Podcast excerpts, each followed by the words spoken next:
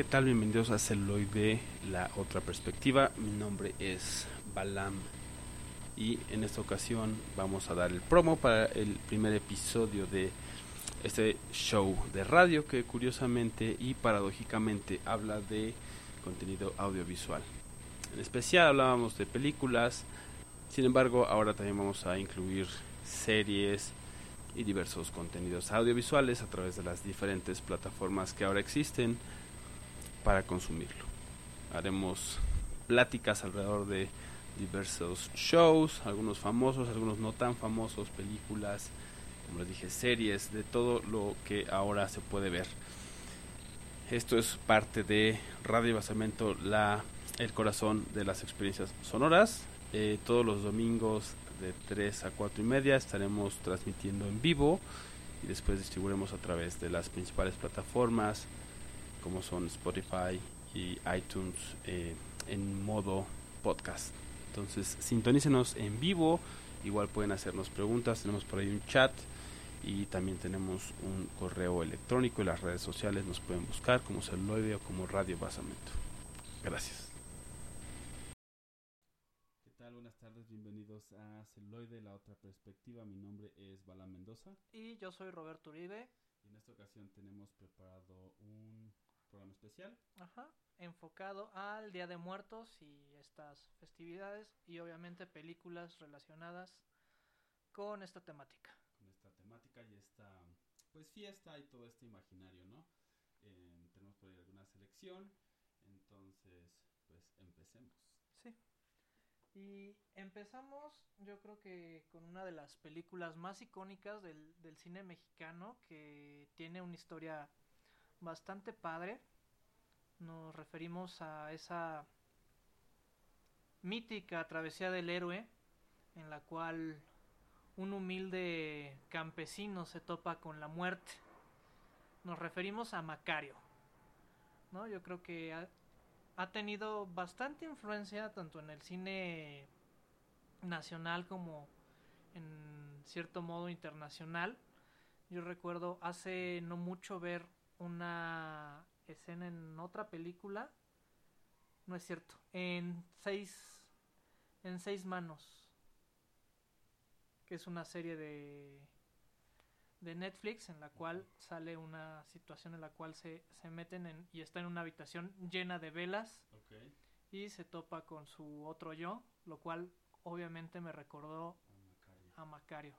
Sí, que además el mismo tema, ¿no? De la muerte y del Día de Muertos, que pues está como muy pues metido dentro de la cultura mexicana, también por lo mismo en el cine, ¿no? Y tenemos como muchas referencias, aunque no todas están como totalmente basadas en la temática, sí hay como muchas referencias, ¿no? Y como dices, al final influyó en el cine en general, eh, incluso el, el, Día de Muertos, o sea, por ejemplo, podríamos haber metido, si, si hubiéramos querido, por ejemplo, la de James Bond, Uh -huh. ¿no? Que la basa, que, o sea, no está basada, pero, pero tiene, una, tiene una, una parte y, y, tenemos un desfile gracias a, a eso, ¿no? A bueno, eso. ahí es como muy discutible y está como toda la polémica todavía, ¿no? De, de por qué lo hicieron así, bueno, muchas cosas, pero al final eh, es tan, o tiene tanta influencia, ha, ha, tenido como una, como un revivir ese tema del Día de Muertos. De hecho, un también, poco no tan padre. También en sí. What's a Time in Mexico la, la, la, la, batalla, digamos, sí, contra el narco, uh -huh. ajá, es durante el Día de Muertos y un desfile de Día de Muertos. Y por eso decía que no es tan positiva, porque creo que se ha asociado, por ejemplo, ha tomado más relevancia en el mundo, precisamente porque se desconoce que Día de Muertos es una cosa y la Santa Muerte es otra, y a veces como sí. lo que llega es la, la narcocultura y todo esto pues se mezclan y creen que es lo mismo y que todos aquí somos adoradores sí. de la Santa Muerte, lo cual no es así, ¿no? Es, Exacto, va es, más allá. Va más allá. Va más Exacto. allá. ¿No? Y hablando de hablar más allá, también otra película que llegó aquí a México, yo supongo que más o menos en la misma época, unos años antes, este, el séptimo sello de Bergman, ¿no? Sí, que, Bergman. Uh -huh. que tuvo una recepción no muy buena en general, pero aquí en México fue un fenómeno y a partir de que tuvo tan buena recepción en México, otros críticos ya la empezaron a ver con otros ojos y apreciaron distintas cosas, pero este diálogo tan cercano que se tiene con la muerte, el cual tanto en, en Macario como en el séptimo sello, lo podemos ver, ¿no? En este, eh, con Macario, pues digamos que prácticamente se hace su amigo, ¿no? Macario se vuelve amigo de la muerte con ciertas condiciones y en el séptimo sello pues tenemos a este caballero medieval el cual está jugando un partido por su vida. Un partido de ajedrez, exacto, y que también es una escena muy icónica, ¿no? Y, y que tiene que ver totalmente con lo que estábamos diciendo del Día de Muertos, ¿no? O sea, de, ese, cercanía a la muerte y un poco también en tema de burla, o sea, no que no, se, no que no seamos solemnes, porque sí lo digamos hacer, Sí. Pero también sabemos como ¿Hasta dónde? hasta dónde y, y cuándo, ¿no? O sea, también de repente es como, eh, yo me acuerdo mucho de un chiste, ¿no? Que hay en Estados Unidos que es el, el too soon, is too soon, es, es demasiado pronto para hacer un chiste. Creo que aquí lo, eso es un chiste que se traslada directamente, porque es lo mismo, nosotros hacemos lo mismo, ¿no? Cuando Sí. es un tema y está muy cercano, a lo mejor decimos todavía no. Cuando ya pasa un rato, a lo mejor ya podemos empezar a hacer algunas bromas y así. Hay, hay, hay también Niveles. niveles, claro, ¿no? De, también en dónde y cómo, ¿no? También no es como que no tengamos sensibilidad, sino que más bien Pero la visión, cercano de repente la visión, la visión que se tiene, ello, ¿no? ajá, Y y- en general con la muerte, no, no de alguien en específico, sino como Sí. una temática del ser humano. exacto. Y este recordarles que estamos ahorita en vivo. Conéctense con nosotros si es que están interesados. Si no, recuerden nuestras redes sociales que es en Facebook, es arroba celuloide. arroba celuloide y tenemos el correo contacto arroba celuloide. En Twitter creo que también es eh, Sí. Rewind, como les hemos dicho, era como el de las videocaseteras de antes. Este, y creo que también estamos en Instagram. Exacto. checar. Estamos en Instagram, igual como celuloide, este podcast. Estamos en Spotify, en iTunes, iHeartRadio, eh, prácticamente en donde sea que escuchen su podcast, ahí estamos. Sí. Y si les gusta, pues también que lo compartan pues con sus amigos, ¿no? con sus familiares que, que a lo mejor les gusta el cine. eh, y, y lo mismo, ¿no? Siempre los comentarios son muy recibidos. Las, eh, si nos dicen algún tema que quieren que toquemos de género, o de algún director, actor, escritor, incluso em, fotógrafos. Porque ahorita, por ejemplo, de las películas que, que vamos a ver más adelante, también tienen como mucha carga En la Y- parte visual. Exacto, el director de fotografía, que es quien incluso ves las tomas como están hechas desde una fotografía y desde ahí parte como toda la secuencia. Sí, entonces vamos a un pequeño corte. Los dejamos con esto que es de la película de Macario. Y regresamos en un momento.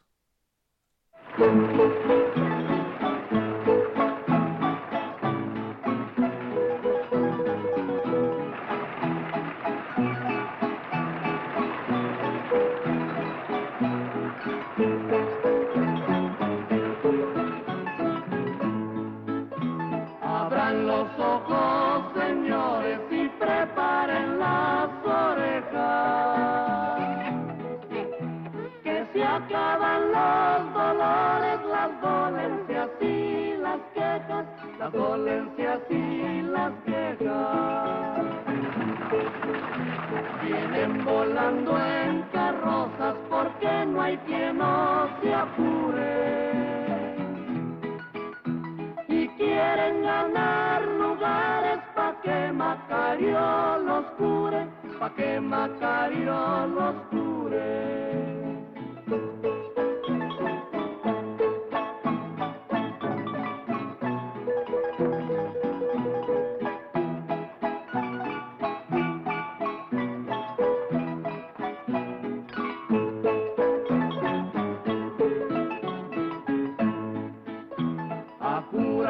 Muchos ricos, pero cuando Dios no quiere,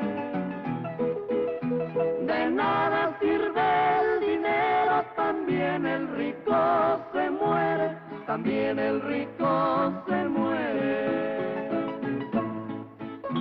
Sale ganando el doctor y también el carpintero. La viuda llora va a quedar sin dinero, se va a quedar sin dinero. Macario no lo permite porque es un hombre derecho. lo devuelve a la viuda, lo cual está muy bien hecho, lo cual está muy bien hecho.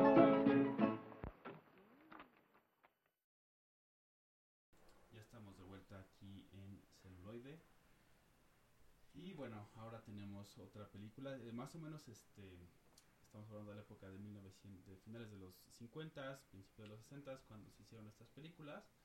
Eh, Macario es de 1960 y Exactamente. esta que es la momia azteca es de 57. ¿no? Por ahí otra que tenemos también es como de esa época. Entonces, eh, bueno, al final es como todavía era parte de, de lo que era considerado la, la época de, o sea, todavía mucha, había mucha producción de cine en México, ¿no? Y algo que hablábamos fuera, fuera de, del aire durante el corte musical era que, que esta historia, por ejemplo, está como, está muy padre, nada más que todavía tiene como ese... eh, Esa visión del cine teatral. Sí, como muy, muy exageradas las, las este, actuaciones, eh, sobre todo porque es un...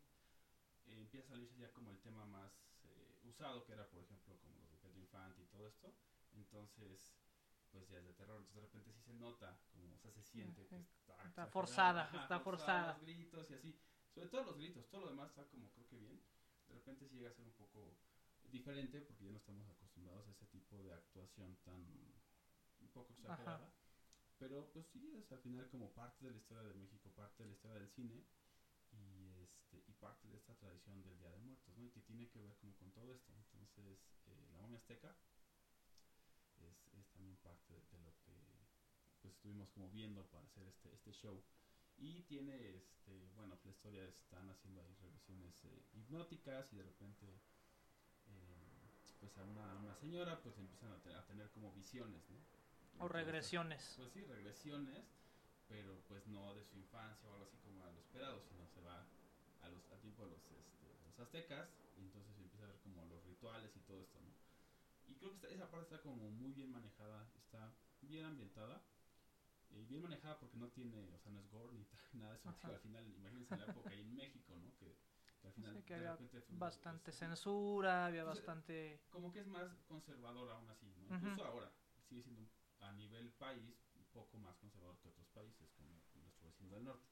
Entonces, eh, pues obviamente no hay nada de sangre en eso, pero está como bien manejado porque sí te deja como el, el mensaje. Y digo, para la época, si nos, si nos hacemos ese ejercicio de transportarnos a esa época, pues obviamente sí hubiera sido impactante ver esa película, así como de. Y bueno, ya entrando en el imaginario, que se supone que uno debe de, de pasar por el, el Xibalba, el, el río, este, para limpiarse y olvidar todo lo que fue tu vida hasta quedar descarnado y estar listo para regresar, pues aquí se supone que esta persona pues no hizo ese proceso o ese proceso no fue culminado, porque en teoría uno no debería de recordar lo que pasó en sus vidas pasadas, porque en- ese caso te afectarían en esta. Y es lo que vemos durante esta película, el cómo esta regresión o este pasado azteca le empieza a afectar en su vida actual. su vida actual, su vida diaria. Y pues igual, ya sabes, eh, un trabajo de fantasía, digo, para que no vayan así como que ahí están hablando de, de vidas pasadas y todo este rollo. Digo, está, por eso digo, está interesante la trama, o sea, Es el, el planteamiento de el la película. planteamiento de todos estos temas, digo, para la época, volviendo a eso, o sea, es 57, ¿no? Entonces, imagínense, creo que muchos de los escuchas que tenemos, por lo que hemos visto, pues no habían nacido, Ajá, nosotros no. tampoco, por No. ejemplo, ¿no? Es Sí. algo que, que rompe completamente con las generaciones de lo que, o, o las generaciones que somos ahora y que tenemos como referencia, pues otras películas, ¿no? Y otra educación, incluso otro mundo, porque pues incluso ahí se ven las, en, la, en algunas de las tomas que son eh, abiertas o afuera, no son en, lugares cerrados, pues un México muy distinto que conocemos ahora, que incluso conocimos de niños, o sea, pues obviamente ha cambiado mucho. Entonces, pues todo esto hace que también tenga como ese valor histórico, ¿no? De, de ver una película que sea distinta, de repente pues pueda llegar a ser un poco lenta, es eh, distinto el ritmo, pero pues se la recomendamos que, que vean estas películas igual Macario, ¿no? Igual Primo Serio van a ver que es un lenguaje distinto desde el Mm, tiempo, sí. ¿no? Desde el tiempo en cómo se van contando las cosas. y son en blanco y negro. Entonces también ahí el manejo de la luz es muy, muy interesante. Como la, la existencia o ausencia de luz ya nos mete en ambiente.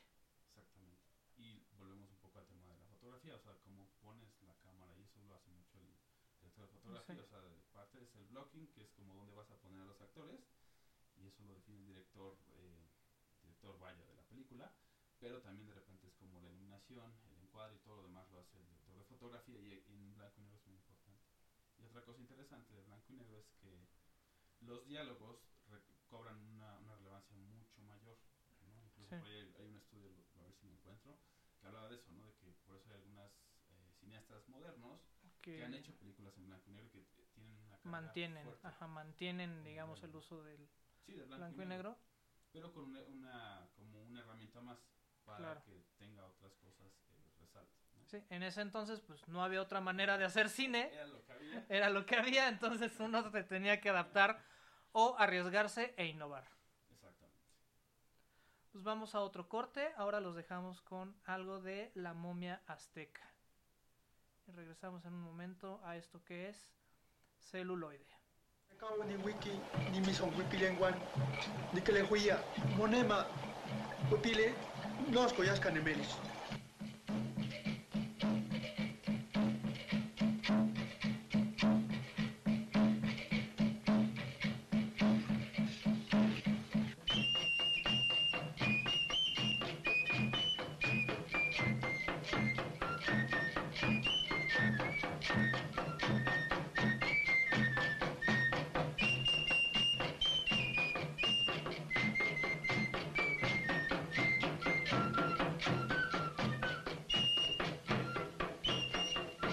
Ahora lo hacen beber el bebedizo sagrado, que lo hará perder la razón.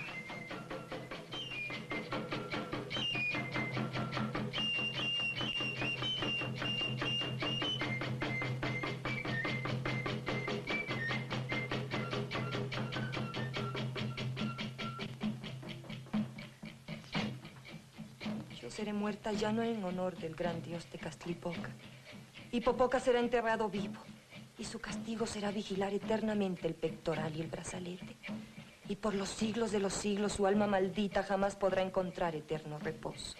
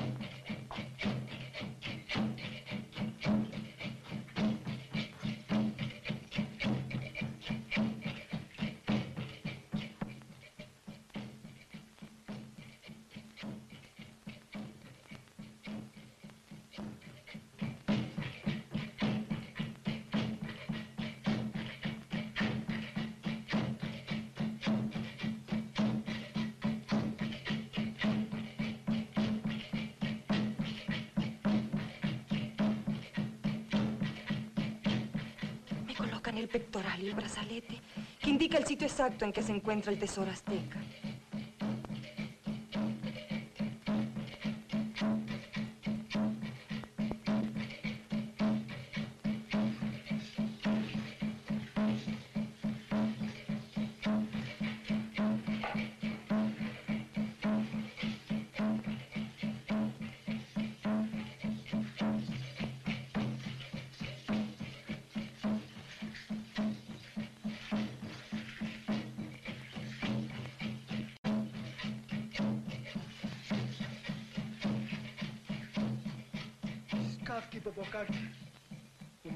Kao ni wiki. Me palkonski. Ni mison gupilia. Ingwani que le huía. Maye wikatinesti. Mone malkayelis. Moyo lo yas canemeris.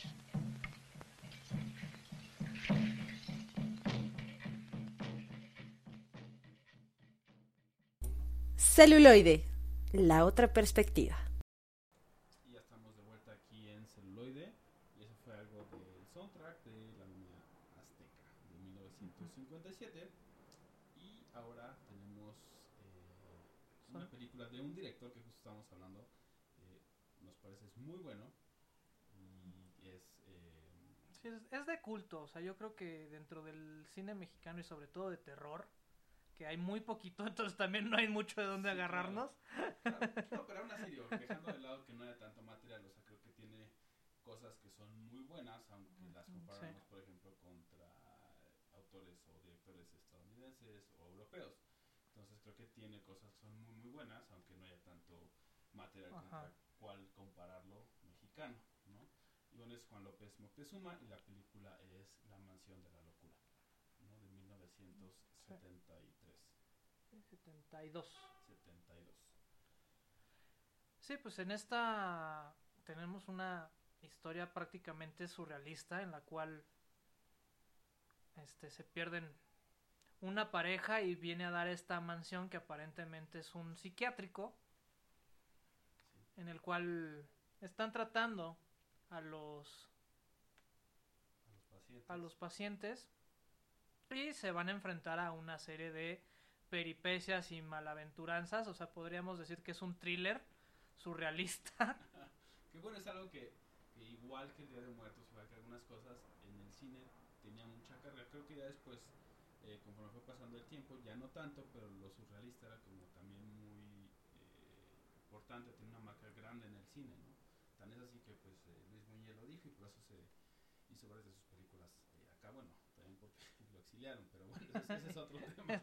Pero vaya, él cuando llegó y dijo, o sea, wow, ¿no? O sea, México en sí es surrealista, es la, es la definición de surrealista. Sí. Y muchos cineastas, no solo él, sino también mexicanos, lo tomaron. Y por ejemplo, este es como muestra de, de todo eso, ¿no? De, de hasta dónde podía llegar el surrealismo mexicano en el filme. Exacto. Y, volviendo al tema de la trama, en la parte de la momia azteca, o sea, también es como eso, que hay buenas historias. De repente también, eh, saliendo del, del tema del cine o del reino del cine, hay como muy buenos cuentos también en México, hay muy, muy buenos cuentistas. Y creo que va de la mano. O sea, al final, un guion lo puedes ver como un cuento también. O sea, si los personajes tienen eh, fortaleza, en el sentido de que son profundos, son reales y todo esto, pues obviamente tiene la historia cobra vida, igual que en un cuento. Digo, tiene sus diferencias y todo, ¿no? Pero al final creo que también es por eso que hay muy buenos de repente cortos y todo este tipo de, de proyectos. Pero bueno, en el caso de la, de la mansión de la locura, pues está este tema de, de que, pues, eh, de alguna manera es, se eh, hacen un, ¿cómo se llama? Amotinamiento, Mm, sí. ¿no? O sea, se rebelan, toman el control, Control de durante la- un tiempo de la, de la- Del sí, instituto. del instituto que pues le dicen la mansión, es una mansión que fue hecha, eh, bueno, fue una mansión que le dieron el propósito o el uso de tratar enfermos mentales, ¿no? Y estos toman el control de ella y pues todo se vuelve así como pues totalmente surreal y al final es un poco meterse a la mentalidad de ellos, ¿no? Y lo que te decía hace rato igual, ¿no? Antes de empezar el show, que es como el Arkham, ¿no? El Arkham Sí. antes de que fuera cool. Antes de que, de que todo el mundo dijera Arkham Asylum, pues Ajá, estaba la y- y mansión todo de la locura. Exacto, y de los del Suicide Squad y todo ese tipo de cosas o de películas que, que hablan de los locos mentales y que ahora los Ajá. estamos ensalzando y todo esto, pues antes de que existiera, bueno, vaya, sí existía en los cómics, pero Sí. no era mainstream. Ya existía la mansión de la locura y también es una propuesta bastante buena, ¿no? Precisamente porque te mete en eso también la mentalidad de alguien que no está de acuerdo. Sí, sí, sí. Entonces, pues vamos a escuchar ahora un poco de La mansión de la locura y regresamos con más celuloide.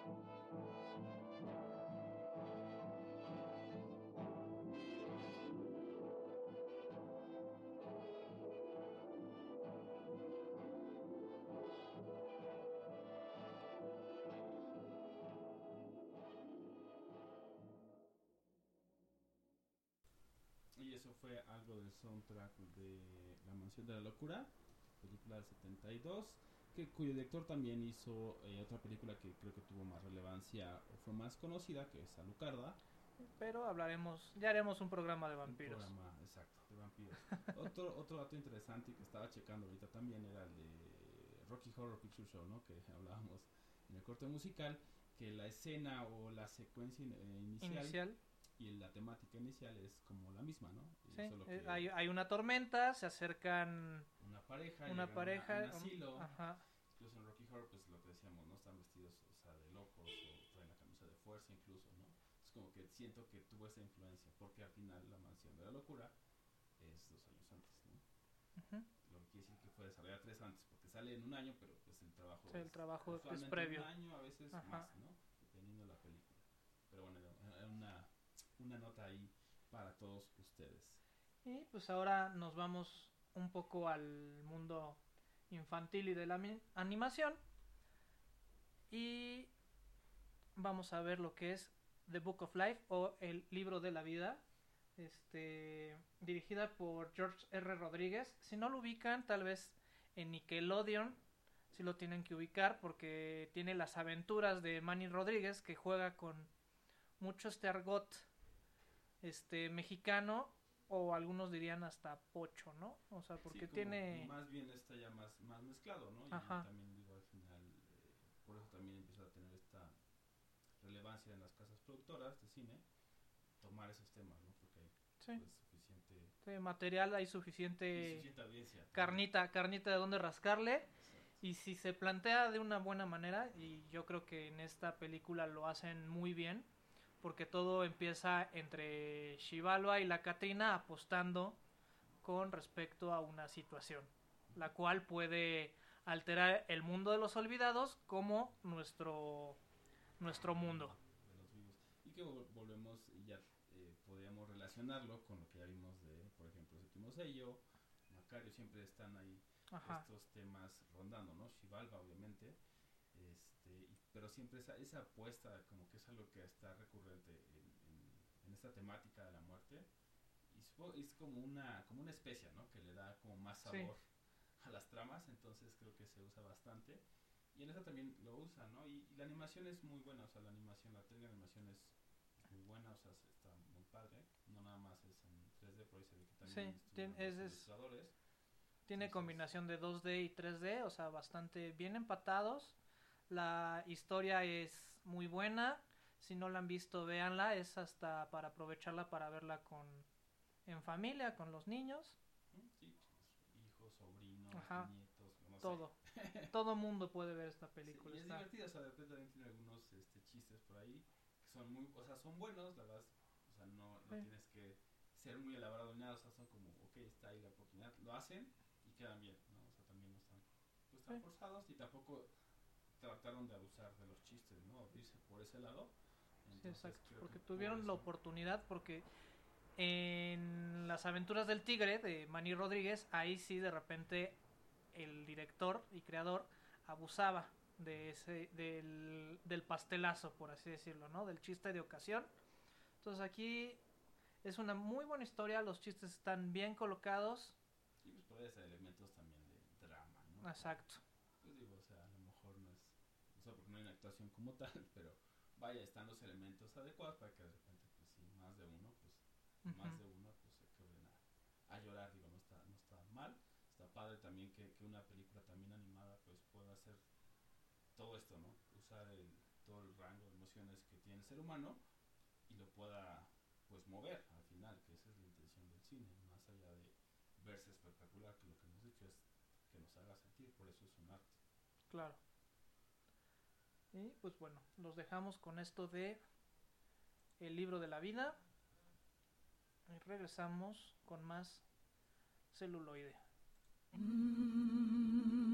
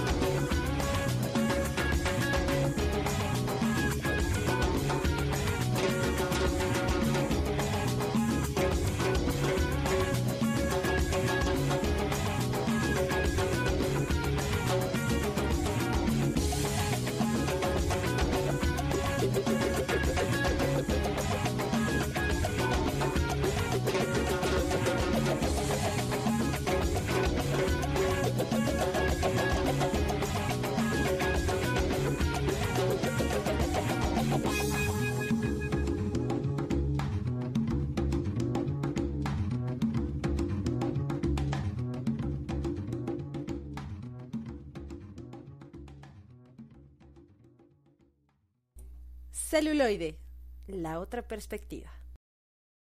Ya estamos de vuelta aquí en celuloide. Bueno, continuando con este tema de Día de Muertos, tema de la animación, pues ahora nos toca ver o hablar de de Coco, ¿no? O sea, ya nos metemos un poco en la, en la polémica, porque independientemente de que Disney quiso, digamos, pues sí, hacer el copyright o tener los derechos de, de la palabra Día de Muertos o del, sí como el concepto. del concepto del Día de Muertos, se que podría es decir. Un poco y saliéndonos del cine, pero es como cuando Coca quiso, ¿no? Este, Sí. patentar el color. Que lo logró, Sí, pero después entendieron la pendejada que estaban haciendo. Exacto, y es un poco similar porque al final es una tradición, o sea, es Sí, como, o sea, es como, no sé, no, del cine, del reino del cine, pero es como decirle, no sé, a los del Amazonas, ¿no? O sea, no hagan lo que hacen, no se perfumen, lo voy a patentar. sí. Ajá, ¿y cómo lo ¿Cómo vas a enforzar? Sí, O sea, sí, ¿cómo no- vas a no se a co- puede. o sea, cobrarles, o sea, no. Pero bueno, más allá de eso, Más allá de eso, este Pixar aquí también hace pues una labor magistral porque también tenemos que tomar en cuenta la época de esta película, o sea, independientemente del, del nacionalismo que podría ser donde yo creo que lo plasman de una manera bastante padre el, cómo pasa el Día de Muertos en esta película este y, y que toma íconos de nuestra cultura popular como Pedro Infante, El Santo y otros tantos que Frida Kahlo también, o sea, eso el cómo se, se mofa, ¿no? Y el cómo sí, los combina. los O sea, combina. tiene sus bemoles, ciertamente, ¿no? Lo que hablábamos también.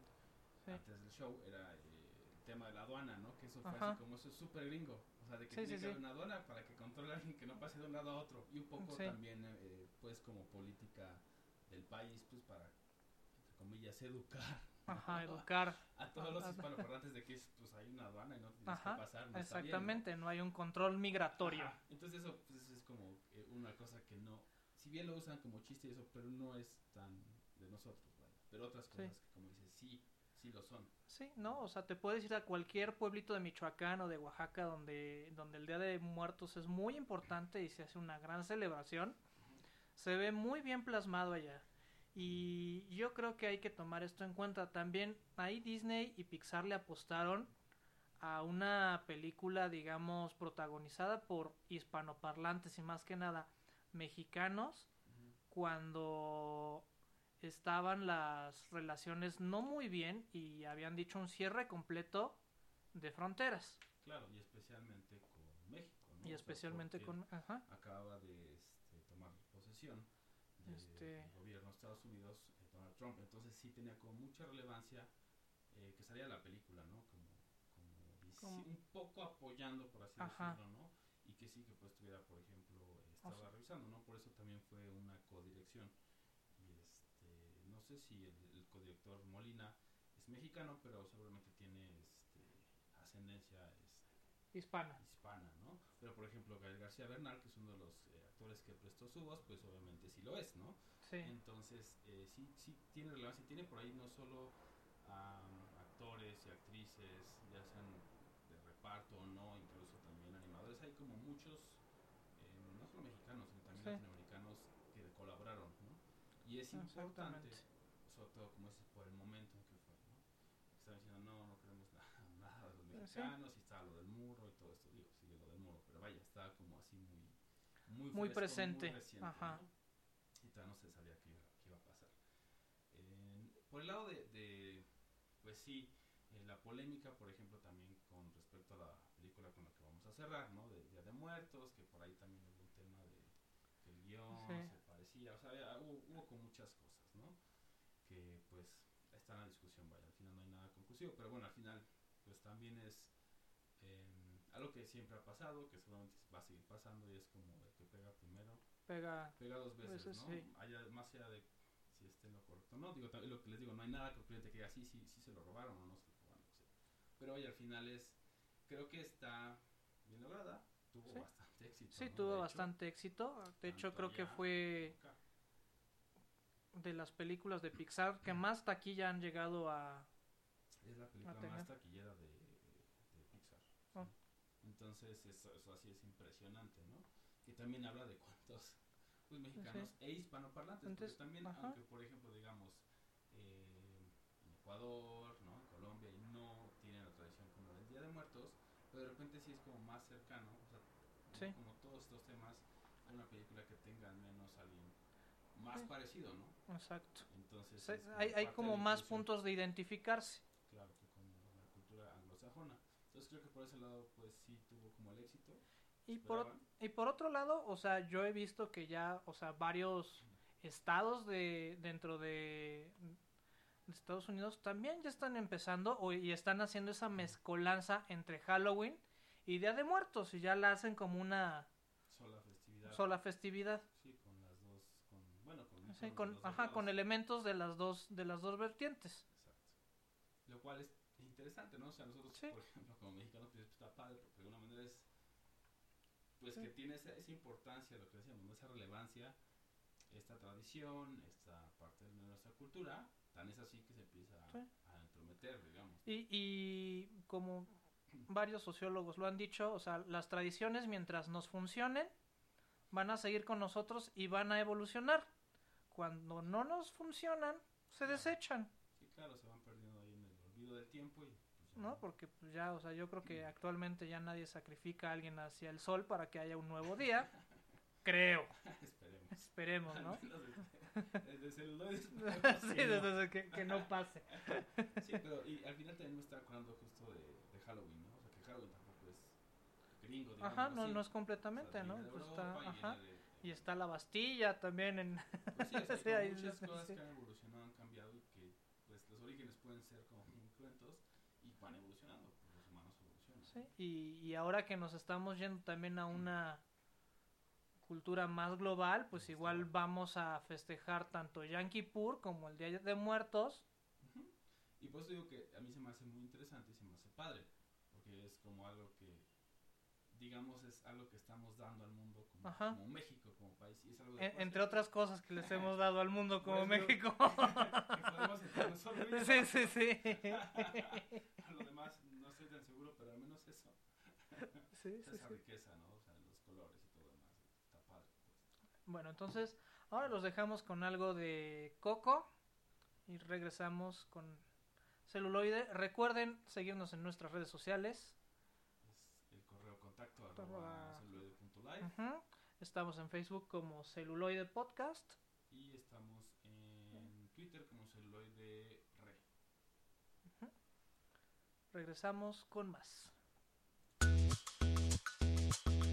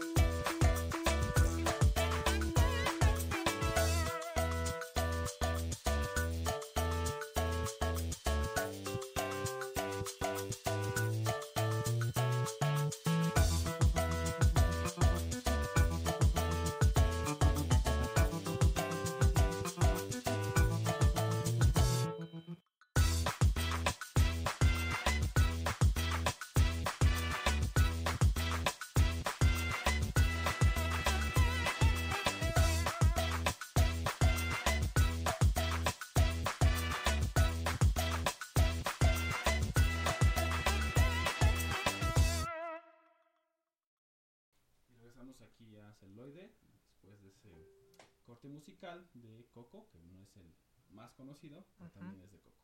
Sí. Y es del Instituto Mexicano del Sonido, ¿no? También un... Un gran exponente. Un gran exponente, de sí. música, bueno, vayan, música mexicana contemporánea. Exacto. Porque si decimos música mexicana, de repente pensamos más en la música tradicional folclórica, ¿no?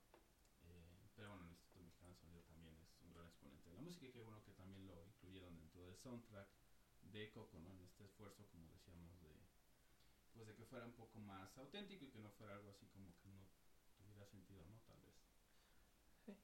Y ahora vamos con Día de Muertos, ¿no? Este proyecto de, de Guadalajara que justamente se retrasó su estreno dos años, me parece, dos, tres años. Sí, es 2017. Sí, fueron dos años. Este, justamente por el temor de que se lo fuera a comer en taquilla. ¿No? Y tengo un sabor agridulce con esta película porque creo que con el presupuesto limitado que tenían se pudieron haber logrado otras cosas. O sea, el guion está muy padre, pero a veces te intentan meter mucha información. Por ejemplo, la protagonista que vive en un este pueblito en el cual pues se puede tienen el contacto los muertos con los vivos gracias a un hechizo, a un trato que hizo X señor En algún momento. en algún momento. Lo cual está interesante. Está muy sí. El problema es que todo esto te lo plantean en los primeros dos minutos de la película. Entonces, esta chica, por alguna extraña razón, no puede contactar a sus padres. ¿Por qué? ¿Quién sabe? ¿Por qué? ¿Quién sabe? Entonces, todo esto te lo plantean en los primeros dos minutos y es guiada por una abuelita que se parece mucho a Sara García.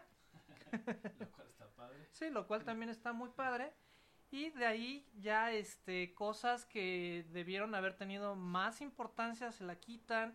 No les quiero platicar mucho, No hay- Este- Que no haya demasiado spoiler. exacto.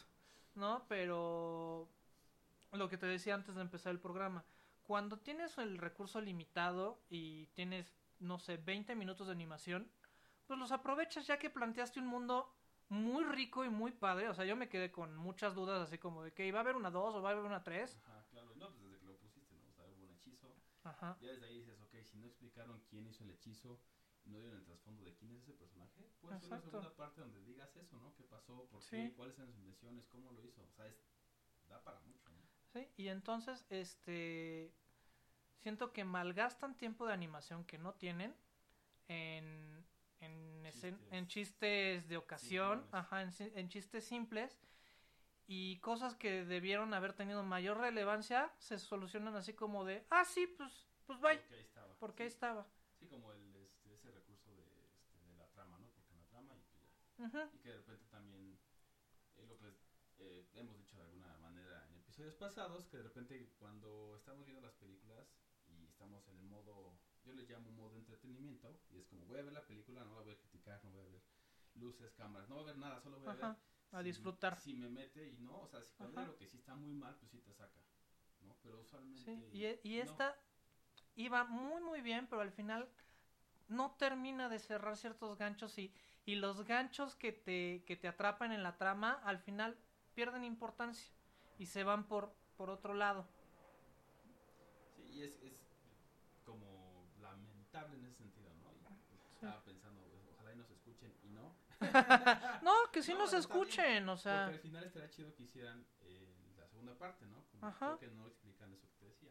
Y que puede haber seguramente otros muchos, elementos, o que la vuelvan a hacer, porque la, la verdad, como, como, o sea, si la protegieron tanto, o sea, si protegieron tanto a su bebé y tuvieron chance de tenerla dos años todavía enlatada, Sí, claro. O sea, creo que tuvieron la oportunidad de, oye, mijo, yo sé que igual y sale caro. O, o ven el recurso, ven la manera de, de, de pues cómo... te digo, una, una segunda parte, o sea, dices, ok, va. No, no estuvo tan chido. Segunda parte. O una historia nueva, ¿no? A lo mejor con, tomando alguno de los personajes, Sí, digo, sí, sí. Como terminando lo que estaba diciendo de- del modo entretenimiento versus el modo como crítico y no crítico de "Ay, se Ajá. apestan todos y no saben hacer nada. No, o sea, de repente es como encontrar ciertas cosas. Eh, No, porque yo lo siento que, o sea, la verdad es que luego no podemos salir del huevo cartoon. exacto. De repente es como eso.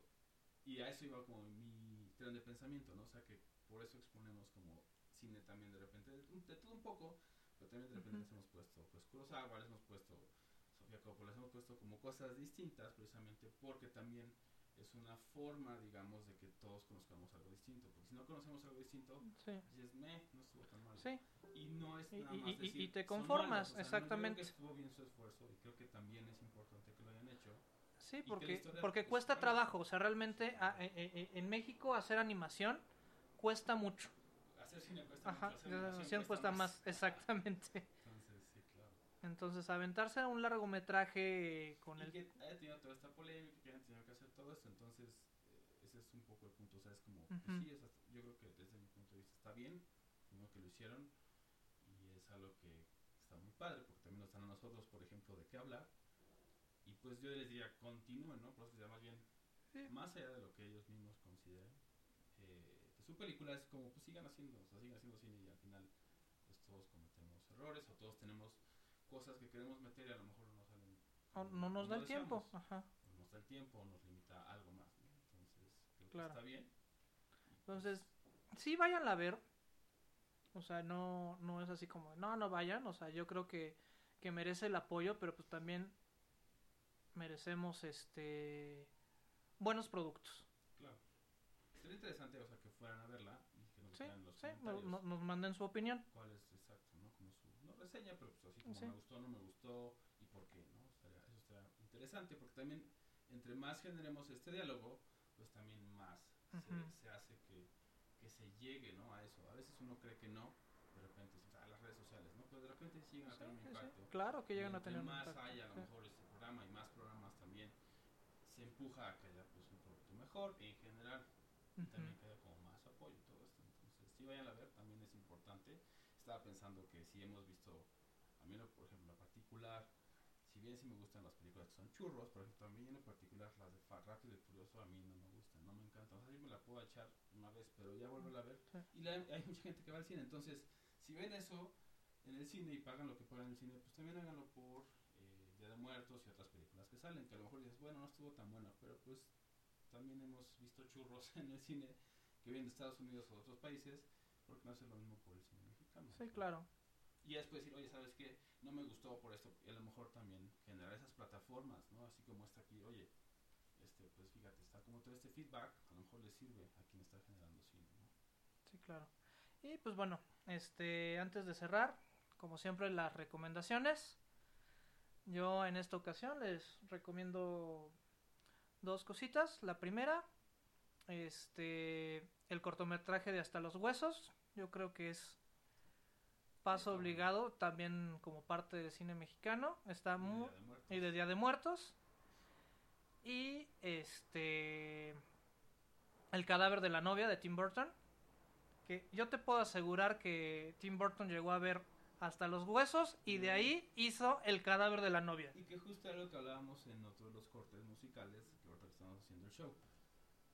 De repente, y por eso es un poco la, la exigencia y un poco la crítica hacia las películas y todo esto, ¿no? En general, pero pues obviamente hacia, hacia el cine mexicano, para mejorar, ¿no? Porque creo que hay muchas cosas que se toman, como ya vimos, ¿no? O sea, el tema de, de muertos, ya vimos, eh, este, pues, eh, la mansión de la locura, y como es, hay varias, hay muchas escenas y secuencias incluso que son muy parecidas, que vienen del cine mexicano y que se han llevado al cine de Estados Unidos, al cine de Europa, y ahí han sido como, wow, este es un gran director, pues sí, pero también los elementos, hay ciertos elementos que vienen de México.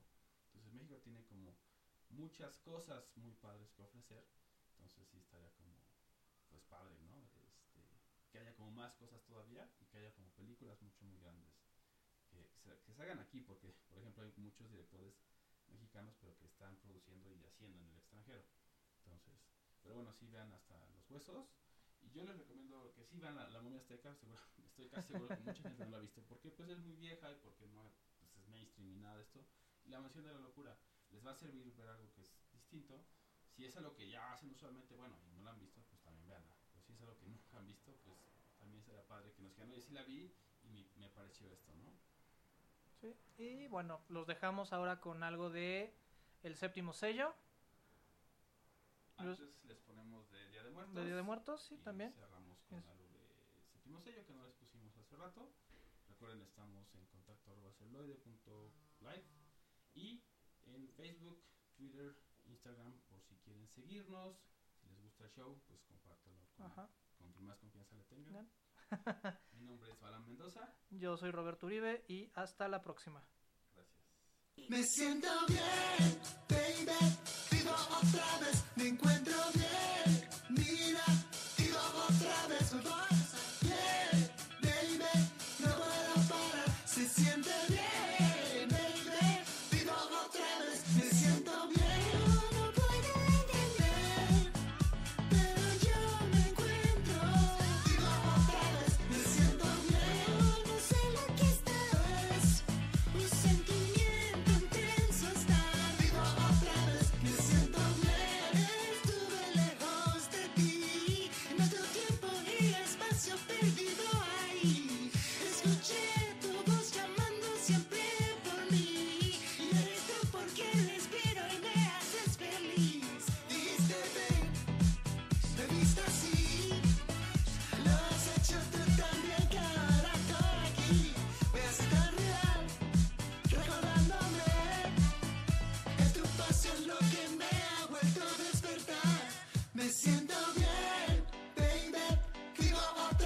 me encuentro.